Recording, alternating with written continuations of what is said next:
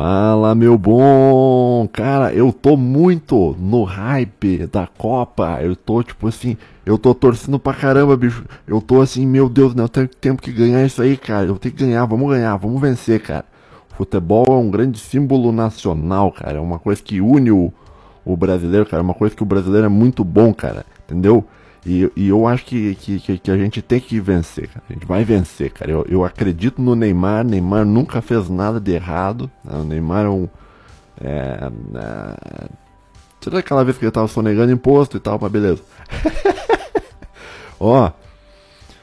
Não vem com essa coisa de que, oh, futebol é coisa de gado. Oh, porque ah, eu não gosto de futebol. Porque não sei o que. Oh, futebol. Ai, intancável futebol. Cara, futebol é top, top. Tá? Futebol é lindo, maravilhoso, cara. Nunca fui bom em futebol, tá? Tentei jogar, não consegui, cara. Mas não é porque eu não sou bom no negócio, cara, que eu não vou ver o valor naquilo em, em jogadores que são realmente bons, cara. Eu, eu, eu, estou torcendo, cara, pra, pra vitória do Brasil, cara. Eu tô muito no hype do Brasil, cara. Eu quero que o Brasil vença, cara, a Copa, cara. E é isso. Tá? Ah, mas disso, ah, mas daí você vai ficar ah, as pessoas vão ficar tudo, tudo, tudo ópio do povo, tudo ignorante e tal, não prestando atenção nas coisas que tá acontecendo. Cara, você pode assistir o futebol do Brasil e ao mesmo tempo ficar informado com as coisas que tá acontecendo no Brasil, cara. Não, não é uma. Isso é uma falsa dicotomia, cara. Você está dizendo ou tu, é, tu é o cara iluminado que pensa em política, em geopolítica e blá, ou você é o cara que assiste futebol. Pode fazer as duas coisas na vida, irmão. Então fica tranquilo aí, cara. E vai dar tudo certo, a gente vai vencer, cara. Eu tô muito. Eu tô, estou torcendo, cara. Eu tô. E a gente vai vencer, cara. Até vou te dar uma pincelada aqui na, na, na sua cara aqui, ó. Só vou te dar uma pintada aqui, ó. Ó, ó, ó. Ó, ouvinte, ó, ouvinte. Como é que foi a semana? Foi tudo certo? A minha semana foi um horror, né? Mais ou menos, cara. Eu tive uns, uns probleminhas aí no, no, numa, numa escola aí, mas eu não, não posso falar disso. Mas é assim o mundo, o mundo maravilhoso do, do, do, ensino público, né? Uma coisa fantástica, assim, um lugar maravilhoso, assim, né? Mas ó, seguinte, cara. No episódio de hoje eu quero falar um pouco sobre o, o caso da FTX, tá? E do, do Sam Bankman-Fried, né? Ah, mas o que, que, tem a ver com isso? Com, é que tem, tem uma reflexão por trás, cara. Eu não vou ficar fa falando só em termos de, de, de economia e tal, porque a, a ideia da, desse quadro aqui do Nova Vertente não é falar sobre isso. A ideia é tentar trazer alguma questão assim um pouco mais reflexiva para te fazer pensar sobre as coisas, né? Então, essa questão envolvendo o, a, a persona Sam Bankman-Fried, uh, a FTX, a Alameda e tal é uma questão bastante interessante porque gera uma reflexão bastante bacana, tanto com relação a, ao que é o, humano moderno, pós-moderno, do, do, do, homem do fim da história, quanto até a própria noção de anarcocapitalista, que a ilusão de que, olha, talvez as criptomoedas vão salvar as pessoas da mão do Estado e tal, e a gente vai ver que não, não, é, não é bem isso que acontece tá? no mundo real, no mundo que a gente vive, no mundo real. Tá? Não estou falando no mundo perfeito lá do do ANCAP, do, do anarcapitalismo, lá, a utopia e tal. Tô falando do mundo que a gente vive, o mundo que, a gente, que existe, tá? Tudo aquilo que é além do, além do, uh, fora o campo teórico, tá? o campo prático. Né? Seguinte, cara. Uh, primeiro eu vou, eu vou te contar mais ou menos um, quem é o, o que, que aconteceu, tá? Essa essa minha reflexão sobre o caso ela vai acontecer um pouco fora de hora, porque isso aí já, esse evento já aconteceu, acho que foi no começo do mês, então eu tô com o time errado. Uh, mas ao mesmo tempo eu tava refletindo sobre isso, eu queria. O que, que eu poderia falar pros caras, tipo, além do óbvio, né? Porque se for entrar, por exemplo, no canal lá do Gordão Ancap, do, do Papai Noel, o Papai Noel já fez vários vídeos falando sobre isso, né? É, tudo, tudo meio errado.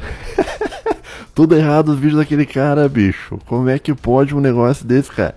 Eu nunca vi alguém tá errado o tempo inteiro, cara. Eu não vou dar, não vou, não vou, não vou entrar num, num, num xingamento aqui freestyle, cara. Mas ó, cara, aquele cara, ele é muito bom, o Papai Noel Ancap, cara. Ele é muito bom em tá errado. Eu nunca vi alguém ser tão bom em tá errado. Assim. Porque, porque olha só, tu tá sempre certo é uma coisa extremamente difícil. Ninguém, nenhum ser humano consegue estar sempre certo. Uh, agora, você acertar às vezes e errar às vezes, isso aí também isso aí é o possível, isso é um aceitável, né? Então, o ser humano ele acerta às vezes, às vezes ele erra e tal nas análises que ele faz. Mas agora você errar em 100% das vezes, cara, você tem um índice de erro tão grande, cara, isso aí é algo dificílimo. Tem que ser um cara assim muito bom em, em fazer previsões erradas para você conseguir ter esse nível de erro, cara, porque é aquela história do, do, do relógio, né, cara? Até o relógio parado, ele acerta duas vezes no dia. Então, mesmo que tu, tu, tu, tu seja um inútil completo, ainda assim de vez em quando tu vai acertar. Agora, o, o Papai Noel lá, cara, o, o, o, cara lá, bicho, parece que o cara. Tudo que o cara fala parece que dá errado, assim, cara. Eu nunca vi, assim, o, o, o cara tem uma capacidade, assim, de, de fazer previsões erradas que é impressionante, cara. Eu nunca vi alguém na minha vida, assim, ter. Mas enfim. Ai, ai, cara, mas como é que eu cheguei nisso? Ah, eu tava falando assim do. Do. Que eu já. O pessoal já fez vários vídeos explicando o escândalo da FTX e tal. E eu não vou me ater muito nisso, eu vou tentar entrar numa parte talvez um pouco mais reflexiva, né?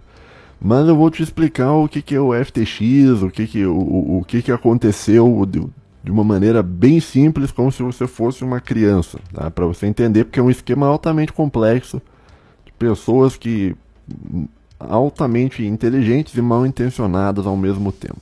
Então, como é que começa a história? A história começa com, com o surgimento de um camarada chamado Sam Bankman-Fried, que foi que é um jovem que nasceu em 1992. Ele é 4 anos mais novo que eu, eu tenho 34, então ele tem 30. Tá? Um jovem de 30 anos. que ele era aluno do MIT. Agora, o Sam Bankman-Fried, ah, ele é filho tá, da, da Barbara Fried e do Joseph Bankman. Tá? Eu geralmente assim, geralmente eu dou uma pesquisada assim na, na religião das pessoas, né, quando eu tô uh, pesquisando um pouco sobre a vida dela. Isso é uma coisa que eu faço, por exemplo, com filósofos e tal, porque a, a visão religiosa que uma pessoa tem, ela influencia muito o, o, o modo que a, essa pessoa vive, o modo que essa pessoa vê o mundo, né? Então, geralmente eu dou uma pesquisada e tal para ver a religião das pessoas, né?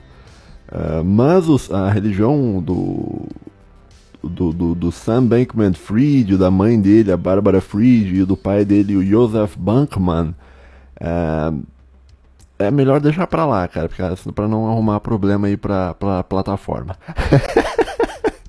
então, assim, deixa quieto, né? Então, geralmente eu, eu, eu, eu, diria, ah, esse cara é de uma religião tal e tal, mas nesse caso não é melhor deixar pra lá, porque deixa quieto isso aí, cara, porque. Né? deixa quieto, vamos, vamos, vamos seguir pro. Vamos, vamos. Vamos seguir pro próximo tópico aqui, cara. Tá? Vamos. Ai, Nando Moura, né? Então, Sam Bankman, né? Banca é banco, man é homem, né? Ou seria um sobrenome, seria bancário, né? Sam Bankman Fried, Seguri, que nasceu em 1992, aluno do MIT. O Sam, ele fundou uma empresa tá? chamada FTX. A FTX, que o FTX significa Future Exchange, né? Então é uma exchange, né? E é uma exchange de criptomoedas. Ele fundou essa empresa. eu devia ter botado o ano aqui de fundação para te, te citar quando foi que isso aconteceu, porque depois ele parece que ele, ele fundou depois uma outra empresa que é, é a Alameda. E uma, se eu não me engano, a Alameda é um pouco mais antiga do que a FTX e tal. Mas vamos ficar na FTX primeiro, né? Então, o que, que é a FTX? A FTX é uma empresa uma, uma, uma, exchange de criptomoedas. Né? Então, o modo mais fácil possível para eu te explicar o que, que seria uh, uma exchange é o seguinte, cara. Tá, uma exchange tá, ela é um lugar onde você põe o seu dinheiro e compra uma determinada moeda, ou você pega uma determinada moeda que você tem e você troca ela por dinheiro. É basicamente isso. É quase, quase fosse uma casa de trocas, tá? A ideia por trás da, da FTX, uh, que, que, que, seria a ideia que fez a, a FTX existir, foi o, o Sam Bankman Fried. Lá no passado ele viu que o, o Bitcoin ele era vendido por, por valores diferentes ao longo do mundo. Né? Então, no, nos Estados Unidos, sei lá, o valor era 10, daí, mas daí no, no, no, na Alemanha o, valor era 15, né? 15 mil, por exemplo. Assim. Tô, tô chutando uns valores bem, bem diferentes, assim, né? Daí o que, que ele fez? Olha, se eu, se eu, eu posso lucrar através dessa troca. Então eu pego, sei lá, compro um, um, uns bitcoins dos Estados Unidos a 10 mil e vendo lá na Alemanha por 15 mil e eu ganho 5 mil de lucro fazendo essa troca.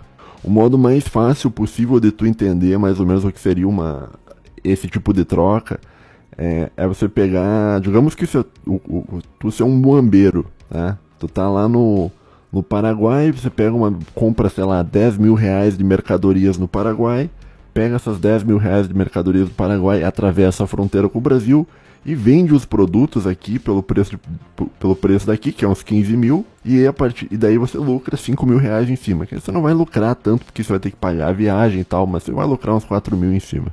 Né? A ideia de uma exchange é mais ou menos isso. É você transportar uh, moedas de um lado para o outro e, e, ganhar em cima dessa diferença de preço. Né?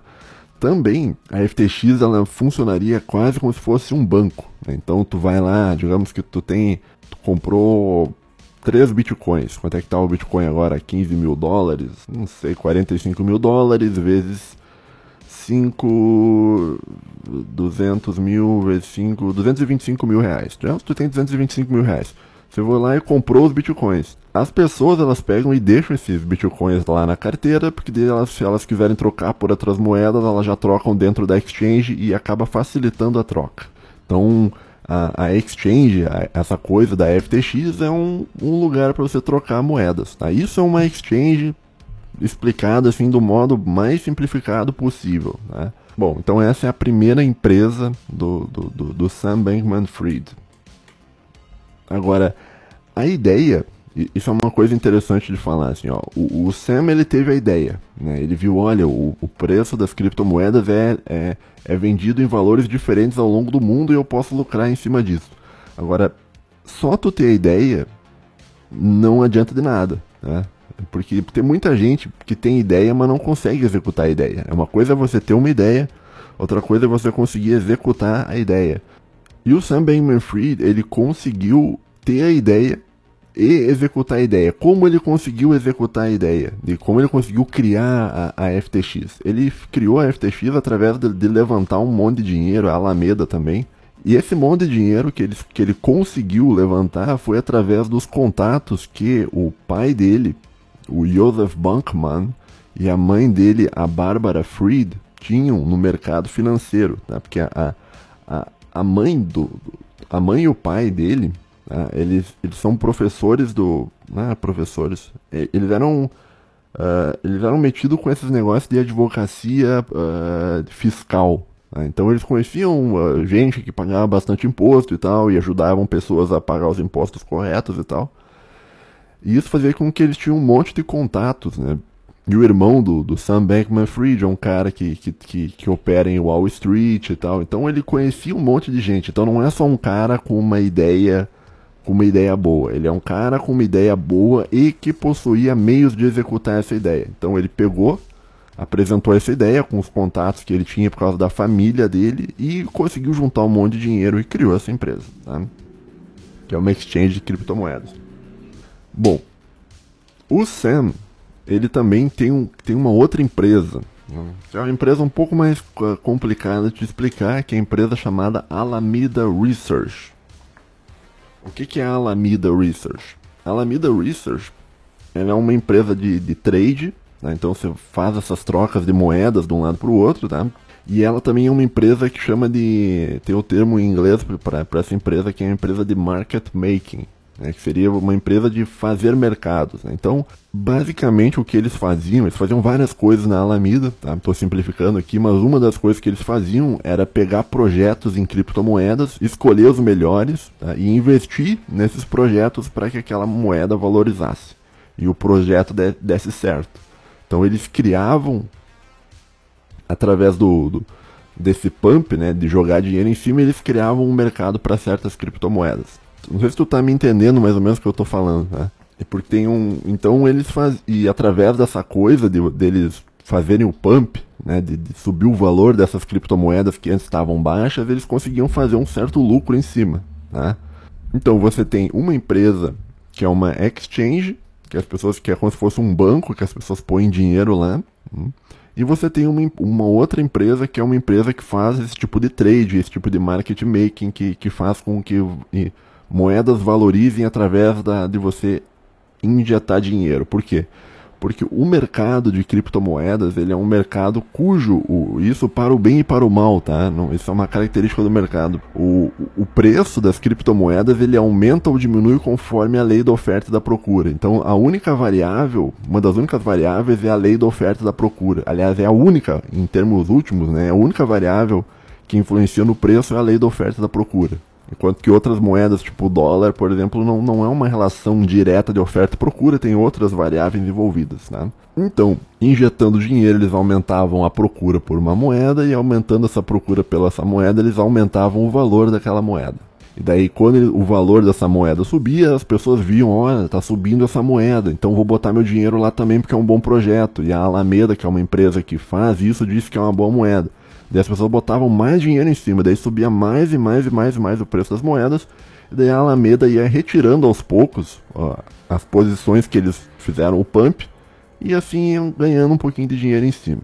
A Alameda Research é uma empresa do Sam Bankman-Fried, apesar que isso é uma Uh, não é um consenso, tá? É meio. Ele era dono, mas parece que ele era dono meio secretamente do negócio, tá? Não, ele, e depois parece que ele não era. que, que ele tinha 90%. Eu não sei, tem, tem toda uma confusão se.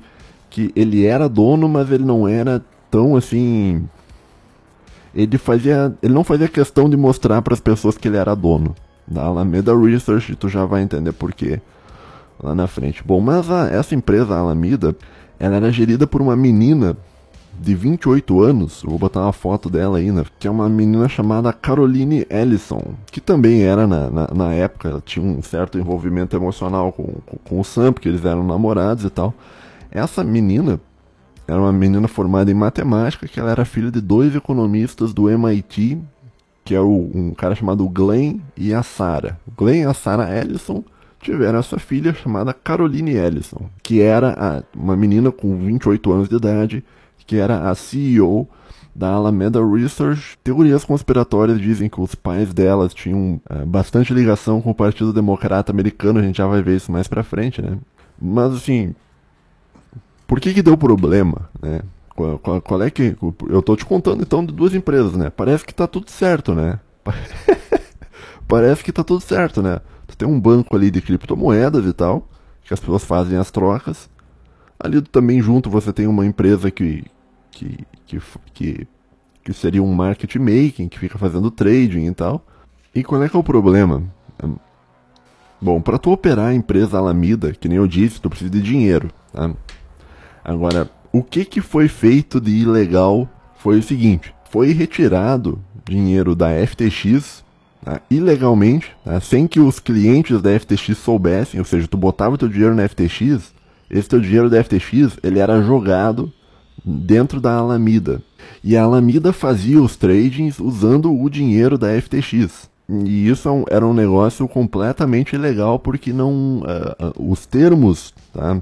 Quando você botava o teu dinheiro na FTX, lá dizia nos termos de serviço, tá? Que o teu dinheiro que você botava, botava na FTX não seria tirado da FTX, ia ficar guardado dentro da FTX. Ele, ou seja, a FTX ela não tinha autorização de tirar o dinheiro da FTX. Daí os que, mas mesmo assim, né, eles pegaram e tiravam o dinheiro da FTX e jogavam o dinheiro dentro da Alameda. Tá? Acontece que né, a, a Alameda ela começou a apresentar uma, uma série de problemas financeiros, né? E isso acabou gerando uma, uma certa desconfiança na FTX, né? E daí as pessoas depois que viram que tá dando problemas e tal, tem uma série de problemas envolvendo até a moeda da FTX, que é o FTT. Mas eu tô tentando te explicar do modo simples pro, pro ouvinte não, não quitar. Começou a dar um problema, tá? e as pessoas começaram a desconfiar que, que tava acontecendo alguma coisa errada, que tava tendo algum conflito de, de interesse entre a FTX e a FTT usando o token lá deles e tal. Daí o que, que as pessoas fizeram? Bom, vou tirar meu dinheiro da FTX então, porque eu acho que pode dar algum problema. Só que quando eles foram aos cofres da FTX para sacar o dinheiro deles, não existia mais dinheiro, porque todo o dinheiro havia sido movido para a Alameda. E aí que quebrou o negócio todo.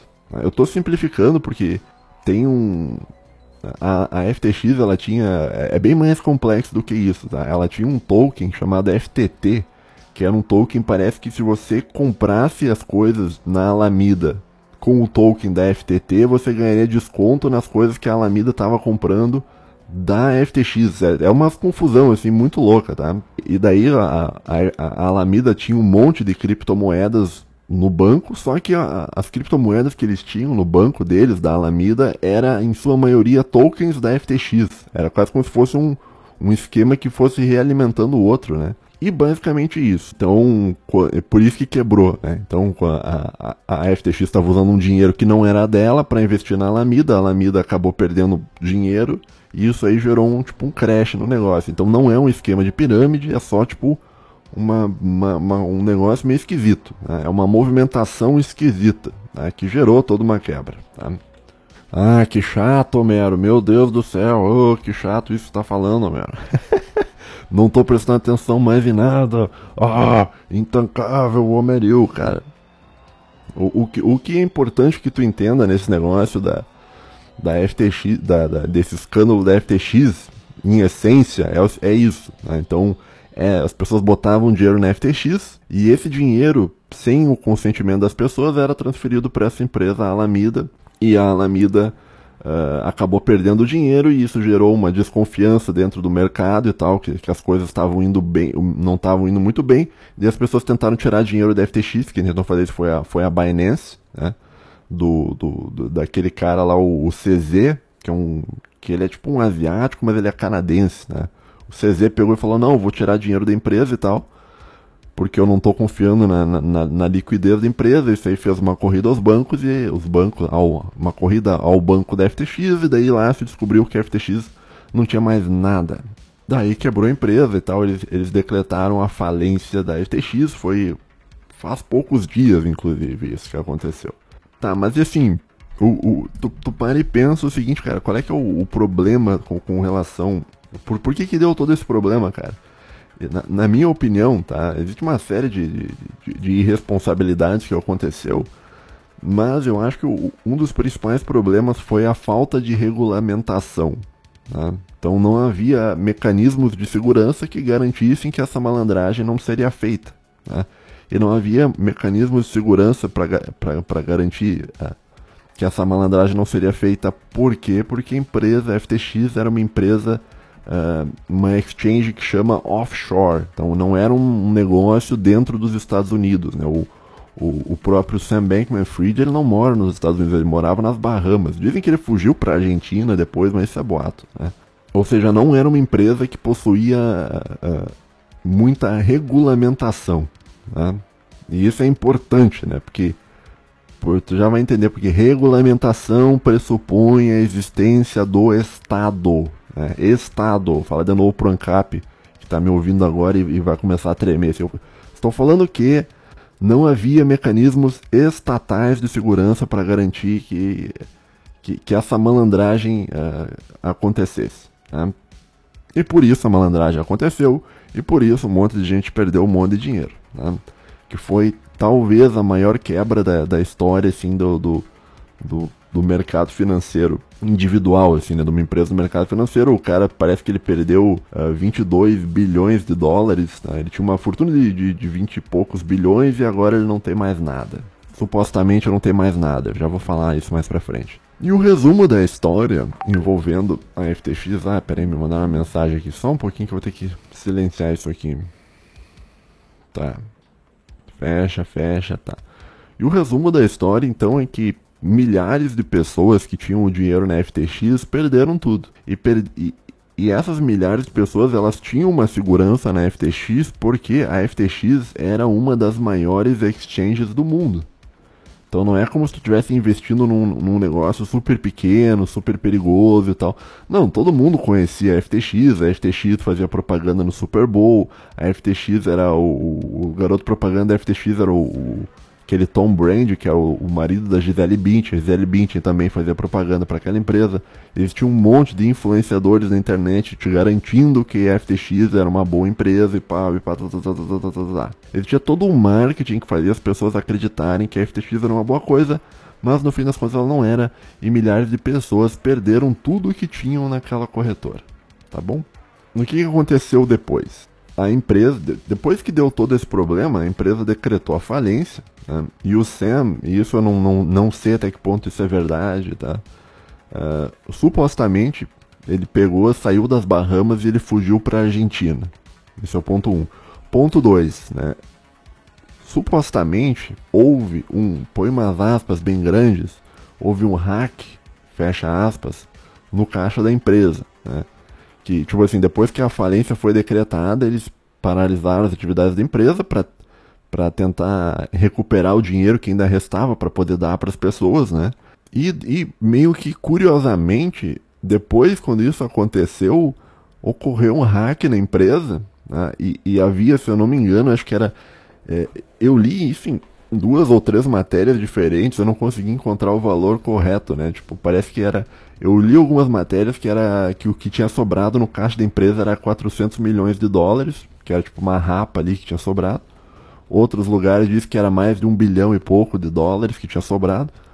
Mas esse, todo esse dinheiro que, que havia sobrado, que era só um pouquinho, né, em comparação aos, aos 20 e poucos bilhões que tinha, esse dinheiro ele foi hackeado e transferido para ninguém sabe aonde por ninguém sabe quem. Né?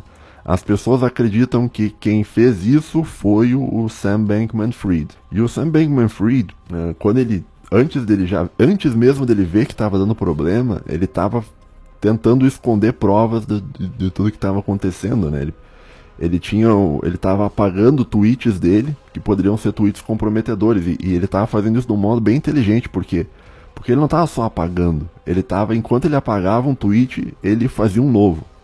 Daí as pessoas não percebiam os bots que existem no, no Twitter, que monitoram essa, essas pessoas, eles não sabiam que. Eles não conseguiam ver que o, que o Sam estava modificando. Né? Então, porque então, digamos, ele tinha, sei lá. Ele tinha feito 100 tweets, ele, ele apagava um, daí ficava 99. Daí ele escrevia o outro, daí ficava 100. Daí ficava naquela. Ficava alternando entre 99 e 100, 99 e 100 e ele deletou uns quantos tweets que seriam tweets comprometedores, tá? E desapareceu do mapa. Tá? Ninguém sabe até o momento aonde está Sam Bankman-Fried. Tem pessoas que dizem que ele está na Argentina, com, com depois de ter uh, roubado o resto do dinheiro da empresa. E tem pessoas que acham que ele está ainda nas Bahamas e tal. Ele vivia uma mansão, mais à frente eu falo sobre isso. E, mas, mas assim, tá, Homero? É, por que que tu tá me falando sobre isso, cara? O que, que tem a ver isso aí com, com, com, com filosofia, com, com, com, com, reflexão e tal? Parece que, parece que eu entrei aqui no, no canal do Fernando Ulrich, né? Não, cara, assim, ó, existe um, algumas opções, observações importantes sobre esse caso envolvendo a FTX. Um, uma das observações é o seguinte, né, cara? Existe a, um primeiro lugar é o seguinte, cara. Se houvesse regulação estatal, provavelmente nada disso teria acontecido. Então o ANCAP aí fica tipo, oh, não sei o que, regulação estatal. Mas se tivesse tido regulação estatal, nada disso teria acontecido. Né?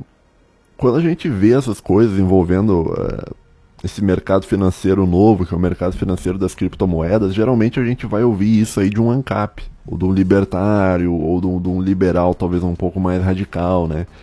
E a ideia por trás do mercado de criptomoedas, eu vejo, assim, pelo menos nas pessoas que são ANCAPs, é, é que eles têm, a, têm uma concepção de que talvez as criptomoedas seriam uma salvação para o dinheiro dos indivíduos, né? Onde o dinheiro dos indivíduos seria livre do, da ação governamental. Né? Então, a, a, ideia por trás do, das criptos é você gerar uma moeda que não tem participação do governo. Né? Então seria uma moeda verdadeiramente uh, descentralizada. E por isso que muitas pessoas que são ANCAPs gostam de cripto.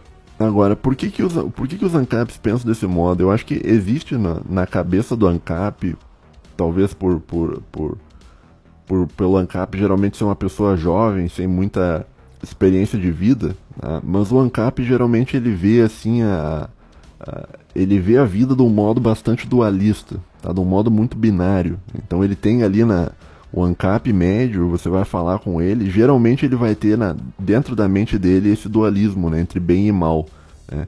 onde o bem vai ser a iniciativa privada, os indivíduos, né? e o mal vai ser o Estado. Né? Eu botei aqui, sei lá, coletivismo. Né?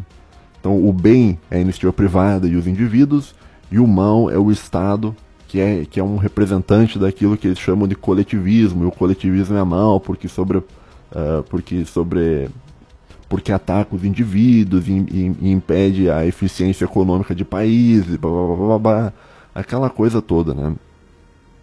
E quando você tem essa visão aí binária que, que geralmente os ANCAPs têm, a tua tendência é olhar para as criptos e achar que a criptomoeda é um bem, é, é algo maravilhoso, porque, ora, se a criptomoeda é um negócio que existe sem o Estado e o Estado é mau, logo a criptomoeda deve ser algo bom.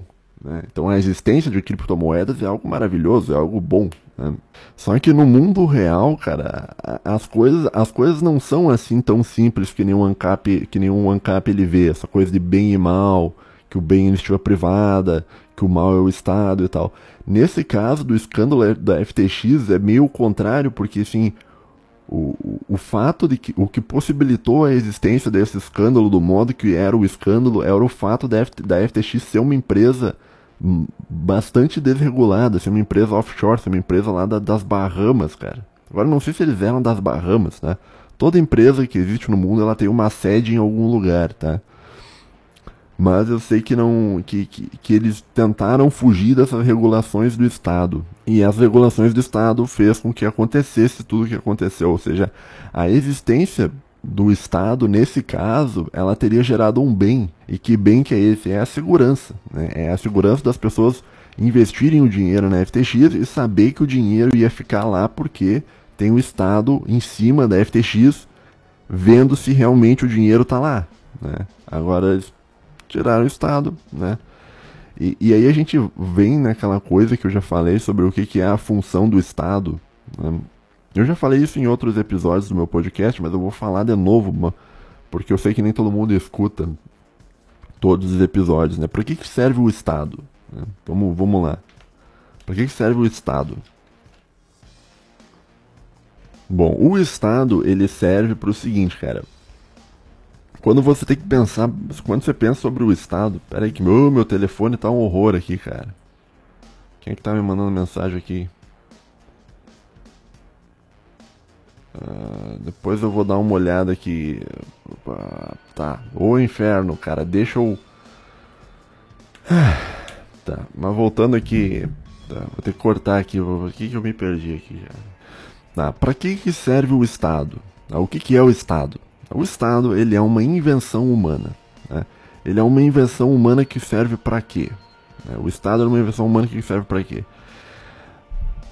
Eu, eu, vou te deixar pensar um pouco. Eu já falei, o pessoal que, que é inscrito no meu canal sabe para que, que serve o Estado. Mas vamos, vamos pensar assim: para que, que serve o Estado? O Estado ele é uma invenção humana, ou seja, ele foi criado pelo ser humano. Né? Ele não é que nenhuma uma árvore que foi criada pela natureza, que está lá pela natureza. O Estado ele foi feito pelo ser humano. E existe um motivo pelo qual existe o Estado. Esse motivo pelo qual existe o Estado, eu vou dizer aqui qual é que é, não vou ficar enrolando, é gerar segurança. Então, quando você, eh, você pensa na gênese do Estado, no, no, nos estados modernos, né? Qual é que é o primeiro estado moderno? Qual é que foi o primeiro estado que, que existe, que existiu? Estado no sentido que a gente conhece hoje, né? Foi o estado de Portugal. Por que que o... Por, tu já parou para pensar por que que o Estado de Portugal foi o primeiro a existir? Por, por, o que que levou o surgimento do Estado de Portugal? Eu te digo o que que, o que que levou. O surgimento do Estado de Portugal ele, ele, ele, ele surgiu porque existia uma violação de segurança. Então existia um, os bárbaros do norte da África, em tribos, eles tentavam invadir, passar, atravessar ali o estreito de, de, de, de Gibraltar, não sei quem fala, e ficavam tentando invadir Portugal. E aquilo ali estava ficando insustentável e eles iam perder tudo. E o único modo deles conseguirem parar essas invasões dos bárbaros era através da invenção do Estado. Então você diz assim, ó, a partir, a partir de hoje, quem mora aqui vai ter que pagar dinheiro para a gente poder fazer uma tropa profissional, montar navio, montar castelo, montar um monte de coisa aqui, cara, de um modo extremamente organizado, do modo mais organizado possível, para gerar segurança. E deu certo. Né? E eles fizeram um negócio do Estado lá e, e, e virou um negócio um pouco mais seguro. Portugal e Espanha ali, aquela região, foi por isso que surgiram os, por isso que os primeiros estados do mundo que surgiram surgiram em Portugal e Espanha. Né? É porque aquela região fez com que houvesse a necessidade de você inventar um modo mais eficiente de você gerar segurança, né? que é o Estado. Quem fala isso, Homero? O Ludwig von Mises fala isso. Lá naquele livro Economic Policy Thoughts for Today and Tomorrow, ele que é uma, inclusive foi uma palestra que ele estava dando lá na Argentina ele dizia que, a, que o Estado ele tem que existir e ele tem que existir para fazer duas coisas, né? Que, que é a mesma coisa no, no sentido que é a geração de segurança, né? O, o Mises ele vai dizer que o Estado precisa existir para gerar segurança contra inimigos externos, no caso de outros países que tentou invadir, e para gerar segurança contra inimigos internos, que seriam uh, ladrões, criminosos em geral, uh, fraudadores, né? sabe, pessoa que engana as outras e tal. Então, para evitar esse tipo de coisa, para gerar uma segurança, é necessário o Estado. Claro que o ANCAP ele vai propor uma coisa diferente, ele vai propor que na verdade é possível tu gerar segurança sem usar o Estado. Então você gera, geraria segurança de um modo privado e tal. Até acho que é o Bastiat que falava isso. Eu li um livro dele, acho que até tinha uma leitura comentada sobre esse livro no, no é, é, da produção de segurança, eu acho algo assim o nome do livro, não me lembro agora. É, mas eu tinha uma leitura comentada sobre esse livro no meu canal, onde ele tenta sugerir que você talvez seria melhor você viver em um mundo onde a segurança fosse feita não pelo Estado, mas fosse feita pela iniciativa privada e tal. Que daí você teria a ideia, a origem daquela coisa da polícia privada, dos exércitos privados, da justiça privada, né? Porque a justiça serve para prover a segurança, né? Também é um braço da, da, geração de segurança e tem toda aquela coisa do, do, do, do ANCAP, né? No caso do escândalo da FTX, né, se houvesse o braço jurídico do Estado regulando a FTX para fazer para garantir que o dinheiro das pessoas ficasse na FTX e não fosse enviado para os caras brincar de trade na Alameda, né? Provavelmente a empresa ainda existiria e provavelmente as pessoas ainda teriam o dinheiro delas. Né? Então, nesse caso, o que uma das coisas que fez falta é o Estado. Entretanto, é importante ressaltar uma outra coisa, né, que agora que seria a coisa que o ANCAP ele vai deve estar tá escrevendo nos comentários, me refutando agora muito brabo, escrevendo um textão enorme.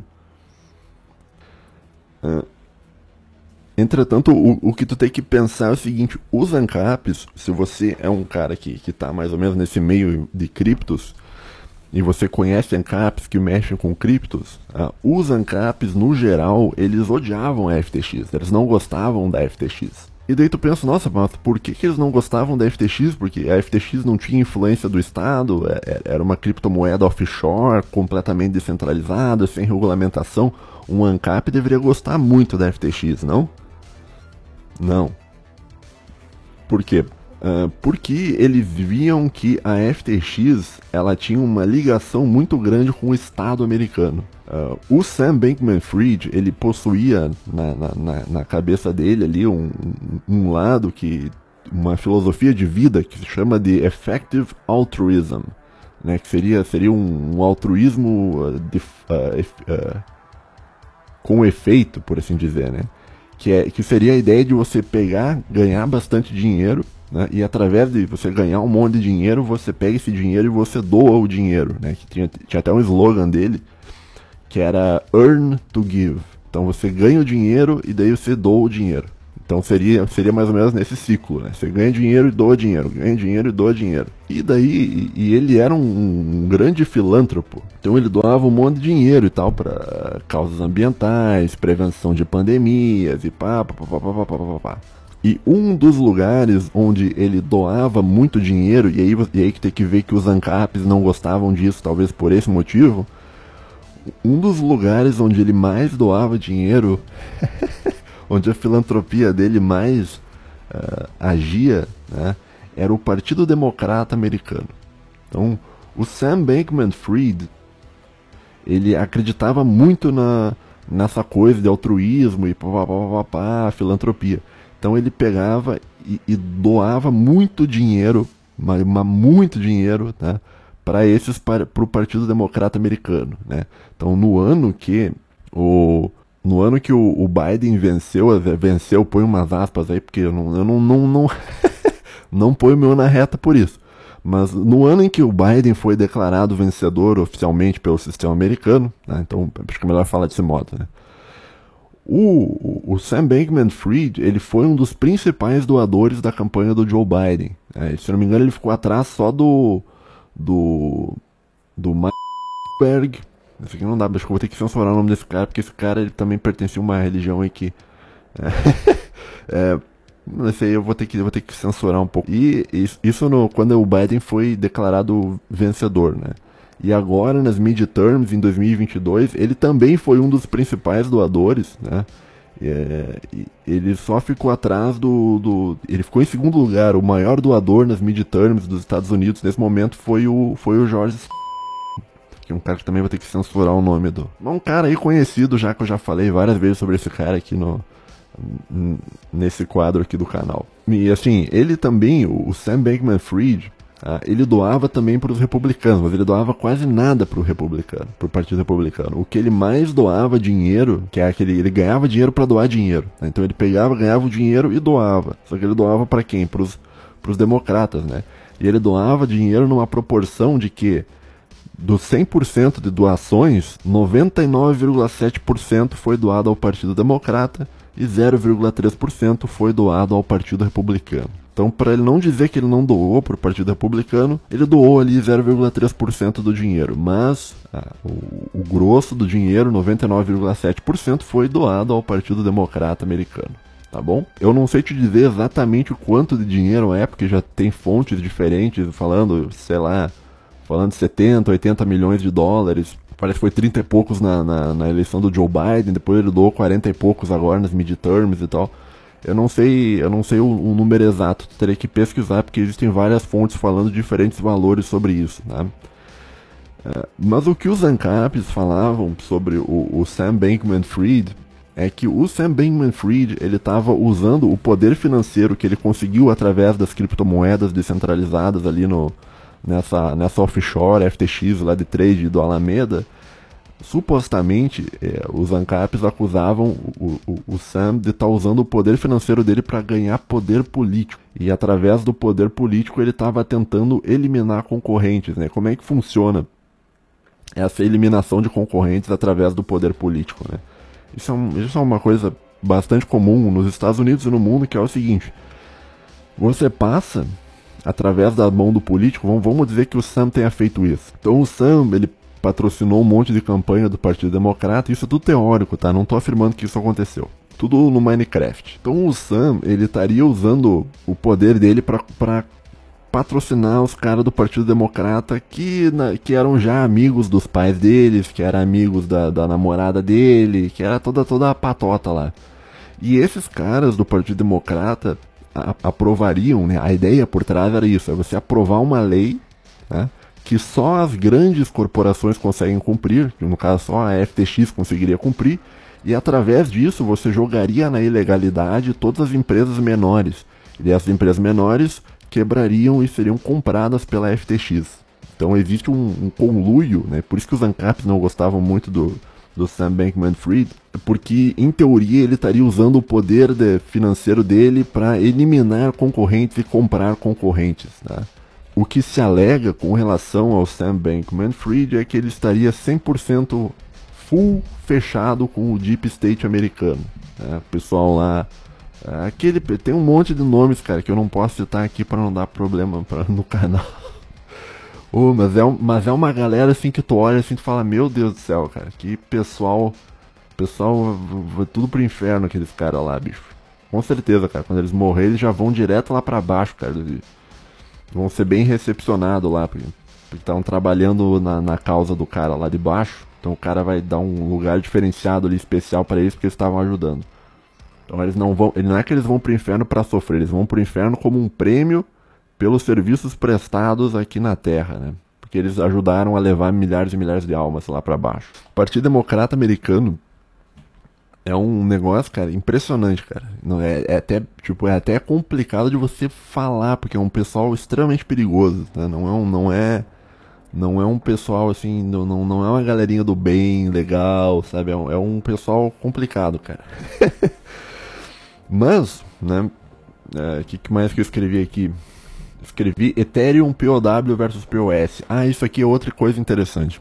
Existe uma conspiração também tá, que envolvendo a moeda, a criptomoeda Ethereum, que é uma segunda criptomoeda mais, mais importante ali do, depois do Bitcoin. Tá? A, a cripto, a, o Ethereum, é, ele era a, a, segurança do Ethereum era feita através de um negócio chamado POW, que, que seria o Proof of Work, né, que seria a mineração. Recentemente, tá, o Ethereum trocou de POW para POS, que é Proof of Stake, que é um modo de você validar também só que sem o uso do, do de mineração. É por isso que as placas de vídeo estão tão baratas, por isso tem tanta placa de vídeo para ser vendida lá no AliExpress. É, eu, esses dias eu vi uma, uma placa 1660 Super, tava 600 reais, cara, quase comprei, cara. quase comprei, mas não compra, não compra que é furada. Porque a vida útil dessas placas já foi gastada um monte minerando 24 horas por dia. Não vale a pena você comprar, é arriscado. Mas daí o que acontece? É, muita gente ligada ao Ethereum reclamou, falou, não, é melhor ter a proof, of work e tal. Tem todos uns argumentos técnicos para isso e tem também argumentos bons com relação ao proof of stake. Contudo, a teoria conspiratória era que o Sam Bankman-Fried, a FTX e uns outros aliados da FTX, que eu não vou citar aqui, né, vinculados ao Partido Democrata Americano, Ai, ai, cara, que partido, meu Deus do céu, hein, cara. Que pessoal, cara, pelo amor de Deus, cara. Mas existiu, tipo, eles estavam fazendo um lobby, olha só que interessante. Eles estavam fazendo um lobby para uh, legalizar, entre aspas, as criptomoedas, somente as, as moedas que fossem proof of stake. Então, todas as moedas que fossem uh, proof of work, que sejam as moedas mineráveis, como Bitcoin, como Ethereum, como uh, Shiba Inu, a Shiba Inu não, é como a Dogecoin, a Shiba Inu não sei se, se, é, se é, minerável. Né? Mas basicamente estava tendo um movimento por trás né, para permitir que fosse legal somente as moedas POS. Daí a partir disso, a partir disso você baniria completamente o Bitcoin dos Estados Unidos e a principal moeda, criptomoeda que oficial dos Estados Unidos que você poderia negociar sem ir preso seria a Ethereum. Né? E esse pessoal supostamente teria comprado full Ethereum. Os caras estão cheios de Ethereum. Né? Por quê? Porque eles estavam. Eles compraram um monte de Ethereum e estavam trabalhando para fazer com que Ethereum fosse a, a, a, a, maior moeda legalizada nos Estados Unidos. Então, e eles chegaram muito perto de fazer isso, cara. Só que daí o, o esquema do, do, do, do Sam Bankman-Fried acabou indo pro buraco e tal. Né? Mas enfim, isso eu tô, eu tô citando só para tu saber. Então, se tu quiser procurar sobre isso, digite aí na internet Ethereum POW versus POS, daí tu vai, ele vai ter vários vídeos te explicando o que, que é isso, né? Que um é um modo de mineração e outro é um modo sem mineração e tal. E existe toda essa teoria conspiratória e tal, envolvendo regulações do Estado, né? Então perceba que, olha só, isso, isso talvez seja o ponto interessante. Perceba que o Estado, ele tanto ele pode prover a segurança, uma segurança jurídica para que as pessoas não sejam roubadas, quanto o Estado ele pode servir para proteger grandes corporações e de fato gerar um grande mal, que seria você banir ah, o Bitcoin e manter só Ethereum, né? ou quebrar os concorrentes da FTX. O que eu estou querendo dizer é o seguinte: o Estado ele não é uma entidade por natureza boa ou mal. O Estado ele é uma, é uma coisa que vai ser bom ou vai ser mal dependente, dependendo daqueles que operam o Estado. É a mesma coisa com relação à tecnologia, que é aquela coisa do. A tecnologia, ela não é nem boa e nem má. A tecnologia, ela não tem um caráter ético. A tecnologia uh, depende muito de quem opera a tecnologia. Claro, isso é uma discussão filosófica também. Mas depende muito de quem opera, né? Então se tu pega um martelo, o martelo ele pode ser tão tanto algo bom, você pode pregar um prego na parede, né? Ou você pode pregar a cabeça de alguém e matar uma pessoa. Então, mas, ou seja, o, o, o que importa é não é a tecnologia, é quem está usando a tecnologia para quê. E o Estado, sendo uma invenção tecnológica humana, ele pode ser tanto jogado para o lado do bem, para proteger as pessoas, para dar segurança, quanto para ser jogado para o lado do mal, para manipular e eliminar concorrentes e gerar injustiças e gerar um monte, uma série de coisas ruins. Né? Por exemplo, a gente tem o sistema jurídico brasileiro que infelizmente ele foi completamente aparelhado e manipulado e hoje ele não gera justiça, ele gera a injustiça, né? porque ele protege grupos e tal. Então, assim, a visão de que, olha, o Estado ele é 100% mal por natureza, porque ele é antiético e tal. O Estado não é ético, porque tecnologias não são éticas nem antiéticas. Tecnologias são tecnologias, né? Então, Uh, existe essa visão ANCAP de querer simplificar e falar que, olha, meu Deus, o Estado é sempre mal, o Estado e o indivíduo, é, a iniciativa privada é sempre geradora do bem e tal, porque gera o progresso econômico, blá, blá, blá, aquela coisa toda. Mas no fim das contas, cara, não é tão simples. Desse, não, a vida não é tão simples quanto um ANCAP de 15 anos acha que é. A vida é muito mais complicada, tá? Então, não é porque existe o Estado em algumas áreas que sempre vai ser gerado o mal, não é porque, porque uh, existe o Estado também que sempre vai ser gerado o bem, porque daí também tu cai naquele dualismo, né? O ANCAP, ele acha que o Estado é sempre mal? Do outro lado, você vai ter o cara que é comunista que acha que não, porque o Estado é sempre, é sempre bom e o, e o comunista ele vai ter uma justificativa teórica também para te explicar por que o Estado é bom. Os dois têm justificativa teórica, mas no meu entendimento, esse dualismo aí, cara, uh, essa falsa dicotomia entre bem e mal, Estado e iniciativa privada, isso aí não é uma coisa que funciona no mundo real, talvez funcione dentro do mundo teórico. Eu acho que eu estou falando muito rápido, acho que ninguém está me entendendo. ai, ai, cara. Ah, mas é isso aí, pessoal. Então, deixa eu tomar uma água aqui, cara. E o fato, olha só, e, e, e, o fato de que o Estado americano estava entrando dentro do mercado de criptomoedas através da FTX, através do, do, pessoal do Partido Democrata, isso aí, cara, só mostra que as criptomoedas elas não conseguem uh, cumprir aquilo que os ANCAPs gostariam que ela cumprisse que é a ideia de você gerar uma moeda sem interferência do Estado. Né? Você até pode gerar uma criptomoeda que não tem interferência do Estado, mas o Estado, de algum modo, ele vai entrar no esquema. E como ele estava entrando dentro da. envolvendo o esquema da FTX. Né? Então até aí o ANCAP está errado. Então a, a, ideia de que ah, não, a criptomoeda vai ser algo verdadeiramente sem o Estado, que o Estado não tem participação nenhuma em criptomoeda. Até aí o ANCAP está errado. Talvez, não tenho certeza sobre isso, talvez o único lugar né, onde uh, a criptomoeda realmente não, não, não tenha o auxílio, do, o, a mão do Estado dentro seria o Bitcoin. Talvez o Bitcoin seja a única moeda onde o Estado não consiga se meter. Todos os outros Estados estão tá metido tá, no meio ali. Mas ainda assim, o, o Bitcoin ele pode ser regulado, né? Eles pode, por exemplo, tu pode estar lá nos Estados Unidos, o cara passa uma lei assim, ó, quem negociar com Bitcoin tá, tá na ilegalidade. Pronto, você não vai negociar mais, você não vai arriscar. Você vai vender o seu Bitcoin você vai comprar outra coisa. Então, ainda que talvez o, o, o Estado ele não esteja dentro da blockchain do Bitcoin, ainda assim ele possui uma influência dentro do Bitcoin. Tá, tá. Eu tô me fazendo entender, cara. Não sei se, se tá, tá mais ou menos bom o que eu tô te falando, tá? Mas a gente já tá mais ou menos chegando no final aqui do, das coisas que eu tinha anotado. Tá?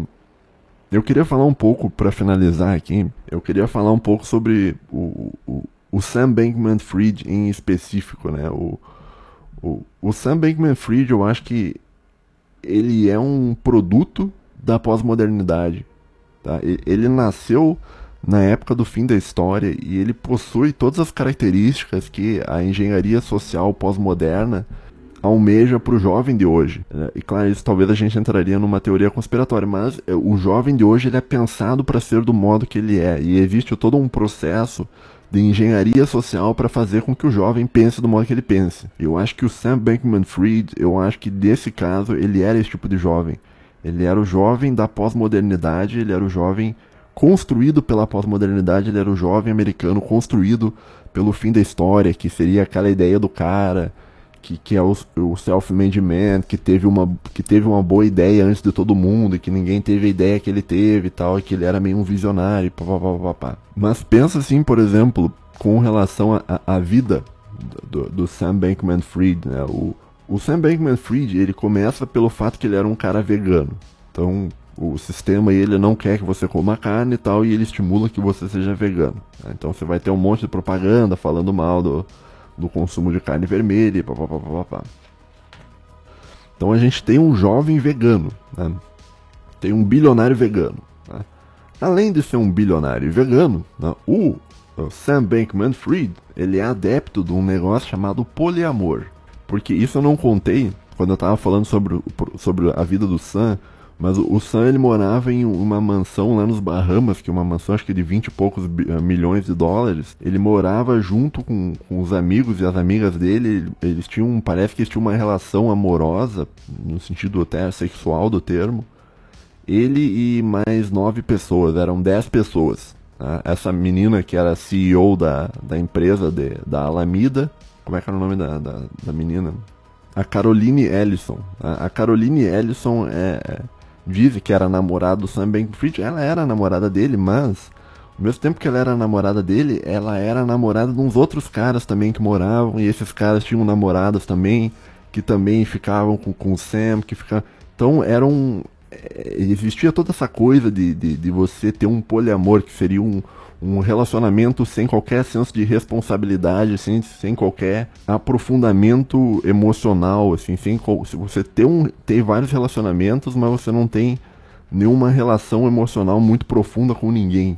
Né? Então, eles viviam ali num, numa mansão de vinte e poucos milhões, cara vegano, com a namorada dele, que também não era bem namorada dele. Eu acho isso uma cocagem, isso eu acho esquisito.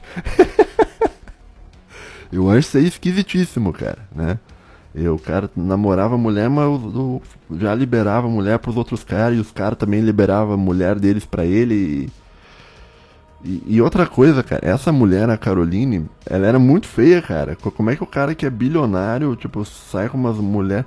O, o, mínimo, cara, se você é bilionário, é que você deseja, almeja uma mulher que seja o máximo da perfeição estética possível na humanidade. Assim, esse é o isso é o mínimo. Se eu fosse bilionário, cara, seria, seria nesse nível, tá?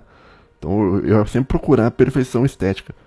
Se bem que, parando para pensar, eu não acho que a estética seja tudo. Então talvez eu procuraria um equilíbrio ali entre a relação estética e a relação mental, para você não ter uma mulher muito muito ignorante, cara. Né? Você ter um ser humano, você ter do seu lado um ser humano bem desenvolvido, que além de bonito é um ser humano razoável e tal, que você conseguiria conviver mais ou menos bem. Mas o Sam Bankman-Fried vivia nessa coisa de poliamor junto com a mulher dele, com a, namorada dele, né? que não era bem namorada dele, porque era namorada dos outros caras também, né? Os outros caras tinham as namoradas, as namoradas dela também não eram deles também, era do Sam Bankman-Fried. E eles viviam nessa loucura aí de, de, de poliamor, né? Sam Bankman-Fried também era viciado em League of Legends, adivinha só, olha que legal. Aposto que era main Yasuo essa merda. Aposto que era main Yasuo. Ah, vou jogar de Yasuo mid. Ou vou jogar de Yasuo AD Carry no bot. Aposto que era main Yasuo. Pena que eu não, não, não conheço o perfil dele, cara. Duvido que esse cara fosse um cara gente boa, assim, que...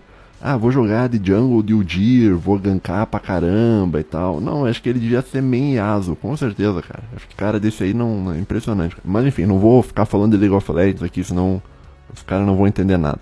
Então você percebe assim que a, o produto de engenharia social do mundo pós-moderno é, é, a ideia de que, olha, tu ser um jovem vegano e tal, porque tu se importa com os animais, e você tem um senso moral superior porque você se importa com os animais, enquanto as outras pessoas não são tão moralmente boas quanto você porque elas comem carne e tal, tu se coloca em uma posição de superioridade moral ao se declarar vegano desse modo, né? Junto a isso você vai ter um, essa ideia de poliamor que seria uma, uma, um modo de você se desconectar de qualquer senso de responsabilidade afetuosa com outro ser humano e tal, daí você vai ter várias ligações amorosas, todas elas muito superficiais, tinha outras coisas com relação à vida dele, né, cara? Que o, Sam Bankman-Fried, ele era um cara também preocupado, já falei sobre isso, né, com, com causas ambientais, né? Então ele pegava e ele doava muito dinheiro para o meio ambiente, que, que esse, todo esse dinheiro que ele doava para o meio ambiente, ia acabar no bolso do Partido Democrata Americano e tal. Até diz que ele doava dinheiro. Claro, isso aí eu não sei se é verdade, tá? Diz que ele, ele doava dinheiro pro, pra ajudar as vítimas da, do conflito na Ucrânia. Daí o que que acontece? Se eu não me engano, ele doava pro Partido Democrata. Daí o Partido Democrata pegava e doava esse dinheiro pra Ucrânia. Daí esses caras da Ucrânia, mas isso é teoria da conspiração, tá? não sei se é verdade. Essas pessoas que o Partido Democrata doava dinheiro na Ucrânia, o que, que elas faziam? Elas pegavam esse dinheiro e investiam aonde? Investiam em FTX. Daí o dinheiro voltava para o Sam Bankman-Fried, que continuava dando dinheiro para o Partido Democrata. Então fazia tipo um ciclo, né? O dinheiro saía do bolso da, das Bahamas, do Bankman-Fried, entrava nos Estados Unidos, dos Estados Unidos ele ia para a Ucrânia e da Ucrânia ele voltava para as Bahamas. E ficava nisso aí, tá? Não sei até que ponto isso é verdade, tá? Daí, daí já, já, já entra na, naquela coisa que eu não posso provar, então como eu não posso provar, é, é melhor a gente. Eu, eu, só tô citando que, que eu li matéria sobre isso, tá? Não sei até que ponto essa relação do, do Sam Bankman-Fried é verdade, tá? Com relação à Ucrânia, né? Uh, além disso, né, o, o Sam Bankman-Fried ele tinha aquela coisa de você ficar rico para doar dinheiro, né? Tem aquele earn to give, né? Ganhe para doar. Né, que seria o que? Seria também a ideia pós-moderna de você não ser um cara apegado financeiramente. Então você não tem, é, você não quer ganhar dinheiro e tal, é, porque você se importa com dinheiro, né? Ou você quer ganhar dinheiro para fazer um mundo melhor e tal. Que no fim das contas também tem a ver com aquela coisa de você não ter nada e você será feliz, né? É muito importante para as pessoas que controlam o mundo que a, a, população em geral não queira ter dinheiro, que as pessoas não vê, sabe, que não vejam o dinheiro como algo muito bom, né? Então aí você gera esse tipo de bilionário, que é o bilionário que, olha, ele tem bilhões, mas ele pega e não se importa com o dinheiro dele, porque ele é um grande filântropo, ele pega e doa o dinheiro dele para boas causas e tal, tal, tal, tal, tal. Só que isso é uma grande hipocrisia, porque porque o Sam Bankman-Fried, ele, ele morava em uma mansão de 20, 26 milhões de dólares, cara.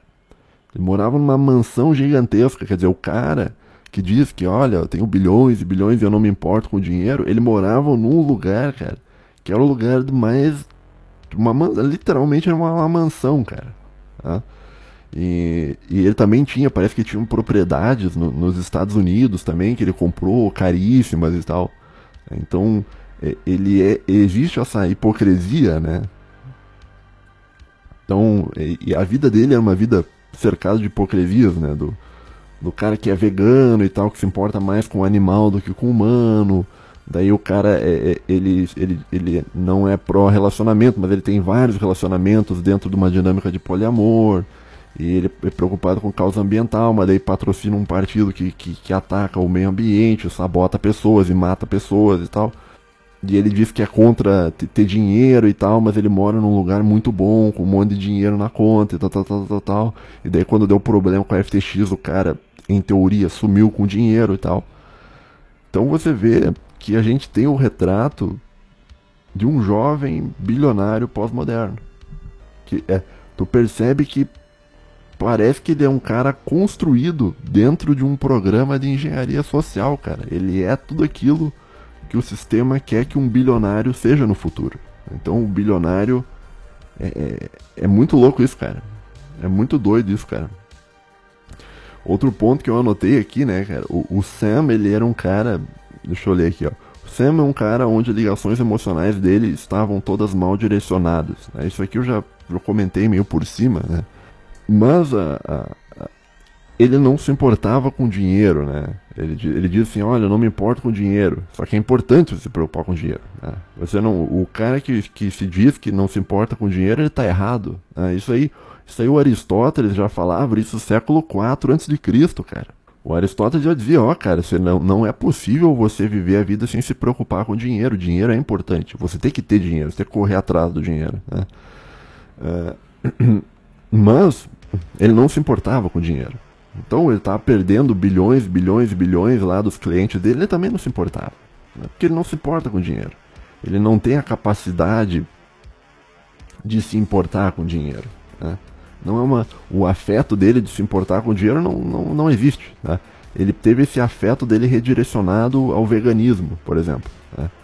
Ou assim, uh, ele não tinha preocupações de ter um relacionamento sério profundo, porque o afeto de você se preocupar em ter um relacionamento sério profundo foi direcionado para um, sei lá, para o poliamor, para causas ambientais. No fim das contas, a engenharia social que controla a gente, ela quer que a gente se importe com outra, com coisas, com, com aquilo que eles querem que tu se importe. O Sam Bankman-Fried, ele é um cara que se importa com um monte de bobagem, então veganismo, poliamor, esse suposto ambientalismo moral, que você é superior, filantropia, blá blá blá, blá enquanto que as coisas mais uh, sólidas da vida dele, como ter um bom relacionamento, conseguir prover para a família dele, gerar um desenvolvimento e tal, isso ele não se importa. É, mas ele está preocupado com o quê? Com um mundo melhor. Ou seja, o projeto de engenharia social que esse cara teve ao longo da vida fez com que as prioridades dele fossem completamente invertidas. Então ele se importa com coisas que não importa e ele não se importa com coisas que importam. Daí, ou seja, tu trocou tudo dentro da cabeça do cara, bicho. E eu vejo então que o em última análise, o Sam, ele é como se fosse um ele é um filho da pós-modernidade, ele é um filho do fim da história, ele é um ele é um produto da, da engenharia social do, dos nossos tempos, cara, onde as pessoas uh, não se importam com coisas que são importantes e se importam com coisas que não são importantes. Né? Então, e por isso que ele não, não se importou em, em perder o dinheiro, sabe? Dos outros, em, em, jogar o dinheiro na Alameda e fazer um monte de, de, de atividade criminosa e tal. Porque no fim das contas ele não se importa. Ele não se importa. Tá? Ele não se importa com dinheiro. Né? Ele tá. É, é, se bem que ele supostamente ele sumiu com uma boa quantia desse dinheiro. Né? Então talvez, talvez aí esteja uma hipocrisia também do cara, né? Mais uma coisa que, que, eu, que quando eu tava lendo a história do Sam Bankman-Fried, eu fiquei pensando, né, cara? A teoria do Sam Bankman-Fried para fazer um mundo melhor é a teoria da filantropia. Né? Então, e eu fiquei pensando bastante sobre isso, cara. Supondo, e aí talvez uma reflexão final pro ouvinte aí pensar, supondo que tu tem um monte de dinheiro né, e você quer usar esse dinheiro para resolver os problemas do mundo, qual é o melhor modo possível para você resolver os problemas do mundo usando dinheiro? A resposta do, do Sam Bankman-Fried é filantropia. Tá? Só que, eventualmente, essa filantropia ela sempre acaba virando, virando poder político na mão do Partido Democrata Americano. E eu fiquei pensando, cara, se tu quer terminar com os problemas do mundo, será que não é melhor você investir em um setor produtivo? Né, gerar empregos, é gerar, ou então não necessariamente gerar empregos, mas você gerar produtos mais baratos, gerar um produto, porque assim, cara, esse, esse é um negócio também, cara, você não precisa dar emprego para todo mundo, você não precisa botar um grande, um salário muito alto para todo mundo e tal. Se você baixar o preço dos produtos, mais pessoas vão ter acesso ao produto e, e melhor vai ser a vida daquelas pessoas. Então, ao mesmo tempo que é interessante você investir no setor produtivo para gerar empregos e tal, eh, seria interessante você também investir para você baratear o preço das coisas, né, cara? E a gente volta no negócio de eficiência econômica, cara. Talvez o único modo possível de você reduzir os problemas do mundo de um, de um ponto de vista material, não espiritual, porque espiritual é o contrário, mas o único modo possível talvez seria tu, tu ir por um sistema mais eficiente economicamente possível. Uh, só que daí tem um problema também da eficiência econômica, né? Porque a eficiência econômica, ela invariavelmente ela vai causar um dano ambiental muito grande, ela vai gerar um problema de você escravizar pessoas, vai ter desrespeito aos direitos humanos. Então, é muito complexo isso, cara. Então, eu não tenho uma resposta exata sobre isso, né? E qual é que qual é que é o melhor modo de você resolver os problemas do mundo, cara? E, e, tu vai pensar, cara, o, o, que que o Sam fazia, cara? Ele não, ele não produzia nada, cara, de, de valor, assim, que as pessoas precisam. Né? Ele trocava criptomoedas, cara. Ele ficava trocando criptomoeda de um lado pro outro, cara. E inflando mercados, inflando moedas que não, que não adiantavam de nada. Né? Então, quer dizer, a própria função dele é uma função meio sem significado. Assim como o modelo de vida dele era um modelo sem significado, assim como Uh, os relacionamentos interpessoais deles eram um negócio meio sem significado, assim como o, o objetivo de vida de, de ganhar dinheiro para doar dinheiro também já era um negócio meio completamente vazio, cara. Então, ele é um cara muito interessante, assim, de um ponto de vista filosófico, né? Tu, tu, pensar sobre essa questão, sobre o, o, que que é, mas ao mesmo tempo é triste, sabe? E é triste por quê? Porque esse cara, ó, isso, isso é um negócio que, que agora, agora você vai ficar total com, com, com pra finalizar, pra te deixar bem. Provavelmente não vai acontecer nada com esse cara. Tá? Daí tu pensa, ah não, mas Estados Unidos, cara, Estados Unidos é um país sério, como é que não vai acontecer nada com o cara?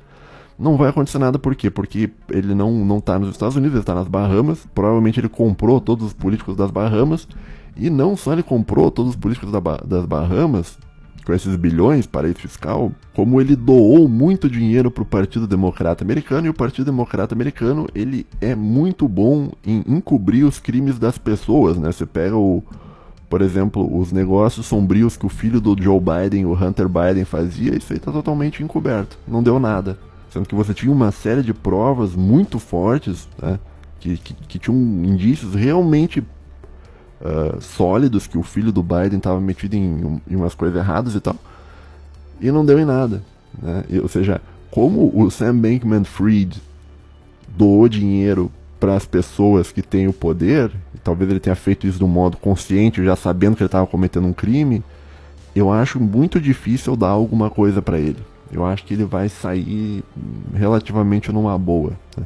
Isso se ele já não fugiu para a Argentina, já está fechado com o governo da Argentina, não sei, cara. Tá?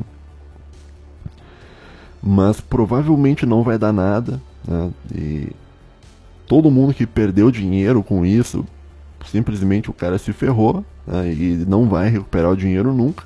Né? Muitas pessoas que investiram economias aí de, de, de uma vida inteira perderam dinheiro. Né? Mas também se você investiu economias da tua vida inteira num negócio só, meio totalmente obscuro como era a FTX, é, daí você, você foi meio burro, cara. Você tem que você tem que diversificar, cara. Pelo amor de Deus, cara. Lições básicas de economia, cara. Diversifique, cara. Tá bom? Mas é isso, cara. Então. É mais ou menos isso que eu tinha para falar hoje. Te contei então é, um pouco sobre a história da FTX e para tu pensar um pouco sobre o, o que, que virou o mundo moderno, cara, o mundo, o mundo que a gente tá, cara. No mais, eu espero que você fique bem, Tá? Eu espero, meu querido, que você tenha uma boa semana. A minha semana vai ser maravilhosa. Eu tô, no, tô na finaleira aqui da, da, das minhas coisas. Daqui a pouco eu já entro de férias. Né? E é isso aí. Ah, só mais uma coisa. Eu. É, eu falei. Eu não sei se eu anunciei isso já aqui, ou acho que eu falei no meu canal, não sei. Que em dezembro, tá? Eu vou viajar e eu volto só em, no final de fevereiro, eu acho. Tá? Não no final, no começo de fevereiro, acho que eu volto. Então eu não vou, eu acho que eu vou dar uma pausa aqui no, no Nova Vertente, tá? e eu no final de dezembro, e eu acho que eu volto no final de janeiro ou no começo de, de, de fevereiro. Eu ainda não decidi, mas eu vou, quando eu tiver a confirmação das datas, eu, eu vou, daí eu, explico, daí eu explico aqui e tal, né? Que eu não vou levar o meu computador, que eu tenho um desktop, tá? Então eu não vou ter como gravar episódio e tal. Mas a gente vai se falando, cara tá? Tenha uma boa semana, fique bem, né? E eu volto semana que vem. E a gente conversa aí. Um obrigado e tchau, tchau.